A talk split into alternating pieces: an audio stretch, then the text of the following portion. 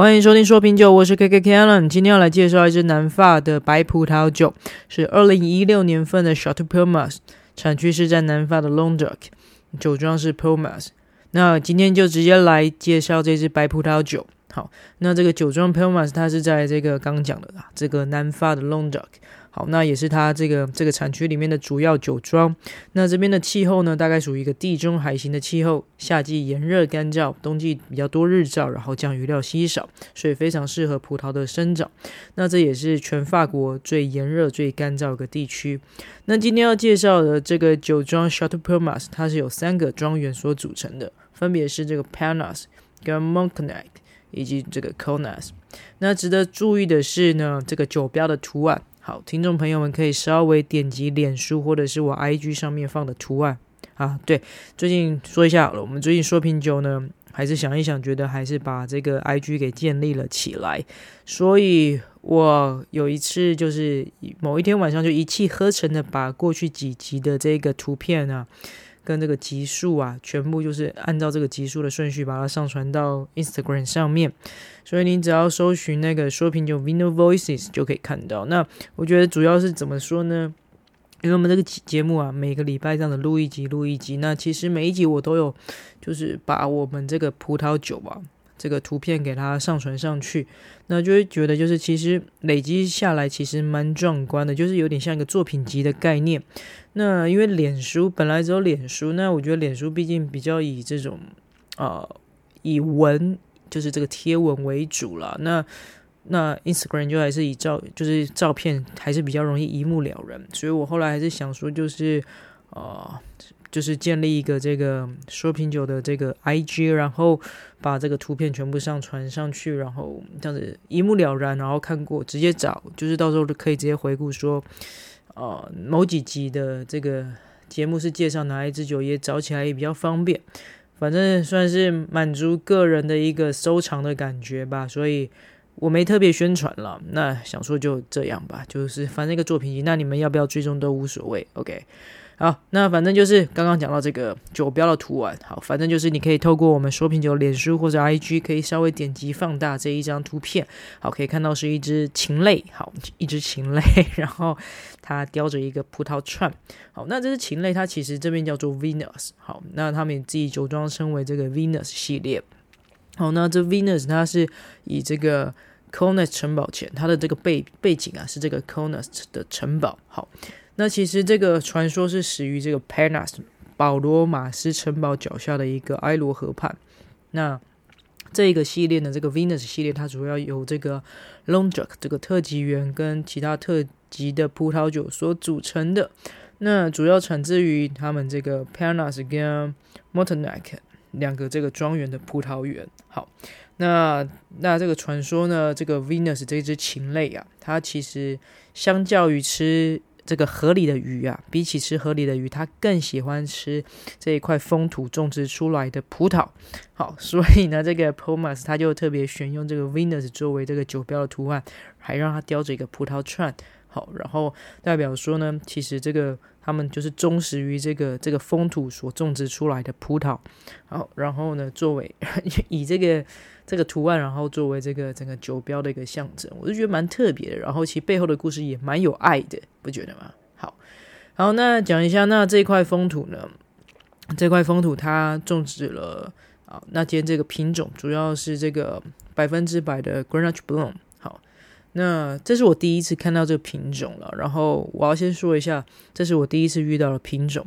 然后那时候看它的这个酒标的背标啊，它就有写到这个它是 Grenache Blanc。那那时候看一看，我想说 Grenache，我印象中的那个 Grenache 这个红葡萄品种是比较，呃，其实是我没有比较不喜欢的一种红葡萄品种。然后，然后他用这个 Grenache Blanc，然后我那时候初估啊，初估它应该是属于比较偏 dry 的葡萄酒。这是我当初的见解了，就是盲饮也不算盲饮，就是在还没有去饮用这一款葡萄酒之前，跟没有认识这个葡萄品种之前所做的一个一个初判。那就后来发现其实不是。好，那我们接下来先往下看一下好了，就先介绍一下这个品种。好，这个 Grenache Blanc，它其实就是一中文叫做白格纳西。好，白哥纳海、白哥纳西。好，那主要就是就是由这个红葡萄品种 Grenache 变种而来的。好，在法国跟西班牙都有。那它在法国呢是第四大的白葡萄品种。好，就是第四大了，因为前面还有排名像 Veuillez Blanc 跟 Chardonnay 跟 Semillon。好，所以它是排名第四大。那这个葡萄品种它主要呢，主要是种植在这个南法的 Languedoc 这个地区。好。就是我们今天要介绍介绍的这个产区了。好，那这葡萄品种它主要是生产这个加烈加烈型的葡萄酒为主。好，那当然了，在南法地区它盛产这个 Grenache Blanc 这个品种。那这个品种也常常跟其他的白葡萄品种做一个混酿不甜的白葡萄酒。那像我们常常就是常看到的这个新皇教吧，哈，新皇教堡就是 Chateau du Pape 这个白葡萄酒，它也很常有这个 Grenache Blanc 这个品种。OK，好，那说一下品饮感想，好，成我刚刚就是。瞎猜的这个品种特色我猜错了，因为那时候酒整个一倒出来让我很惊艳，因为它的颜色非常的漂亮，完全不像我一般想象中那种偏拽型的这种葡萄酒的颜色。像它的葡萄，它的这个色泽是一个非常的金黄色调，非常金黄色的 色调。好，那香气呢非常的好闻，好，它有一个很明显的花香跟一个核果的香气。那你在开瓶的时候，香气就很明显。然后另外呢，除了这个很明显的这个花香的核果香气之外呢，还带了一点微微的矿物香气跟这种微微的橡木桶的香气。那这一支到底有没有净桶？其实我查了一下是查不太到了。那如果说有听众朋友可以帮我我解惑一下，我也很开心，好吗？就是跟我说一下这支就就就净有没有净桶？因为我是有闻到闻到这个微微的这个橡木桶的香气。好，那整体喝起来感觉是酒体非常饱满，然后。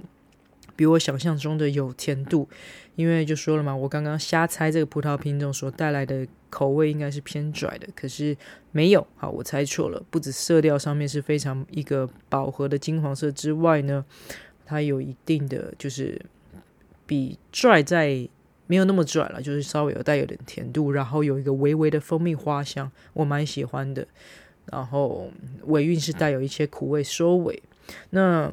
杯中呢，就是你喝完之后，那个葡萄酒的杯里面呢，还有残留它一个很明显的一个葡萄香气。我觉得我这也是我蛮喜欢的一个地方。好，那因为那一天是很临时在开这一支酒啦，所以我就临时拿去冰箱冰了一下。好，然后在大餐上面就是拿出来使用。然后我会觉得冰那个冰度没有那么冰，所以我会觉得会建议啊，这一支可能要把它。就是冰的确实一点再喝，我相信那个口味可能会整体口味上面会更好一些，好吗？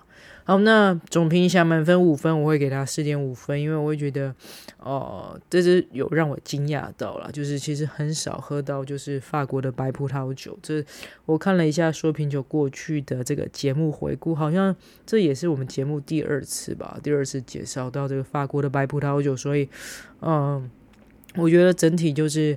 然后又是一个我不认识的品种，所以我觉得算是他也也教我学教我看了一些。然后重点他那个酒标的故事我还蛮喜欢的，对，因为我 我对看到动物我就喜欢，对。好，那好了，这是一个很奇怪的评分方式。Anyway，就是这样。好，那最后要强调一下，本人的评分仅供参考，禁止酒驾，未满十八岁禁止饮酒。今天节目先到这边喽，拜拜。